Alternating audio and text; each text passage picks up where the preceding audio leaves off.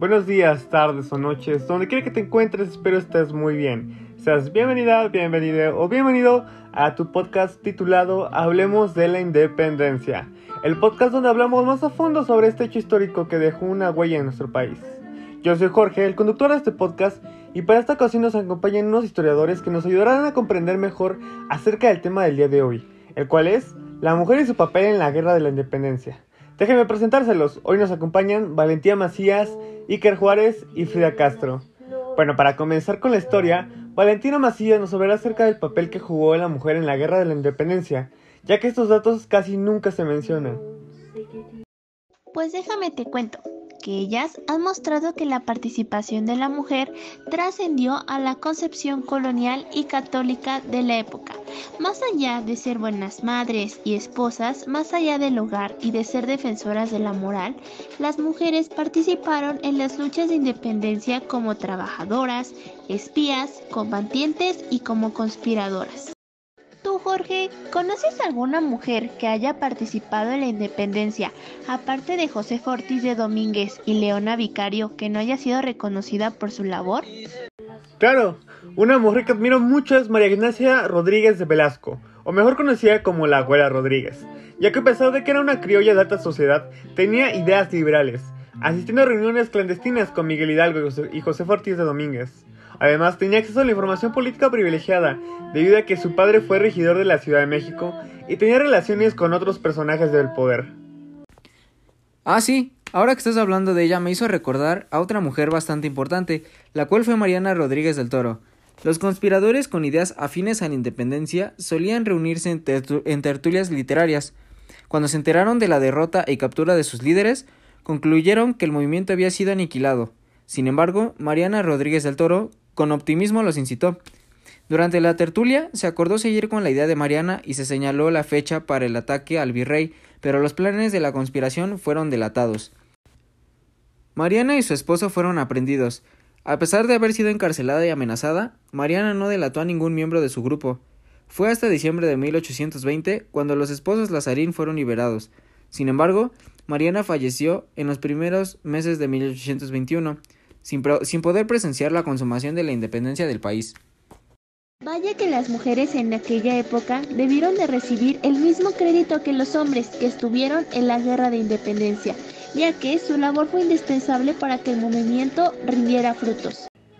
Y hablando de mujeres indispensables en la guerra de independencia, nuestra historiadora Frida nos dirá dos datos curiosos que quizás no sabías acerca de este movimiento.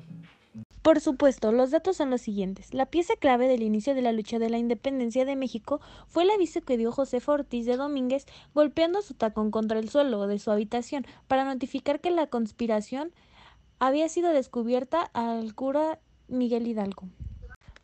2. El libro Cara o Cruz se menciona que Miguel Hidalgo tuvo al menos cinco hijos y varias amantes. 3. Cuando Miguel Hidalgo supo que la conspiración había sido descubierta, lo primero que hizo después de vestirse fue tomar chocolate con sus compañeros.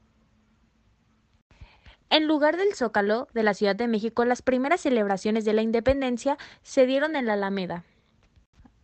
Para 1896, el entonces presidente de México, Porfirio Díaz, ordenó traer la campaña de Dolores Hidalgo y así dar el grito de la independencia. 6. Leona Vicario, siendo la hija de una familia acomodada y rica, aportó dinero a los insurgentes para apoyar la causa de la independencia de México. 7. Se dice que los chiles en nogada se prepararon por primera vez en el convento de Santa Ana Mónica en Puebla, en celebración de la independencia de México en honor a Agustín Iturbide y la entrada del ejército trigarante con los tres colores de la bandera, verde, blanco y rojo.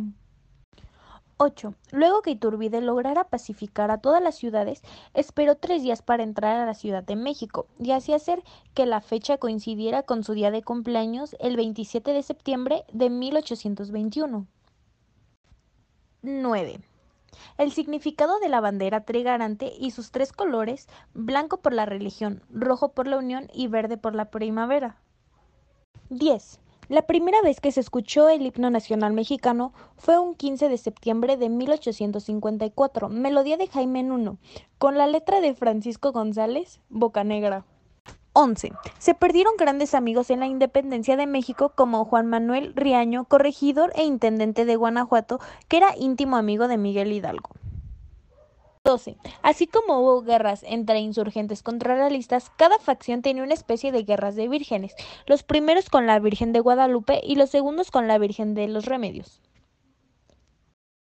Son datos bastante interesantes y que probablemente la mayoría de nosotros no sabíamos. Como conclusión, nos queda saber que la mujer tuvo un papel impresionante en la guerra de la independencia. Sin embargo, el machismo que asolaba en estos tiempos no las dejaba tener el crédito que ellas merecían. Y seguramente hay muchas más mujeres que tuvieron un rol fundamental en la independencia. Pero lamentablemente no se les da el crédito en la historia. Gracias a esto, hoy sabemos que las mujeres necesitan ser escuchadas y reconocidas por sus actos. Muchas gracias a nuestros historiadores por explicarnos acerca de este tema. Esto fue todo por el capítulo del día de hoy y nos escuchamos en el siguiente. Hasta luego.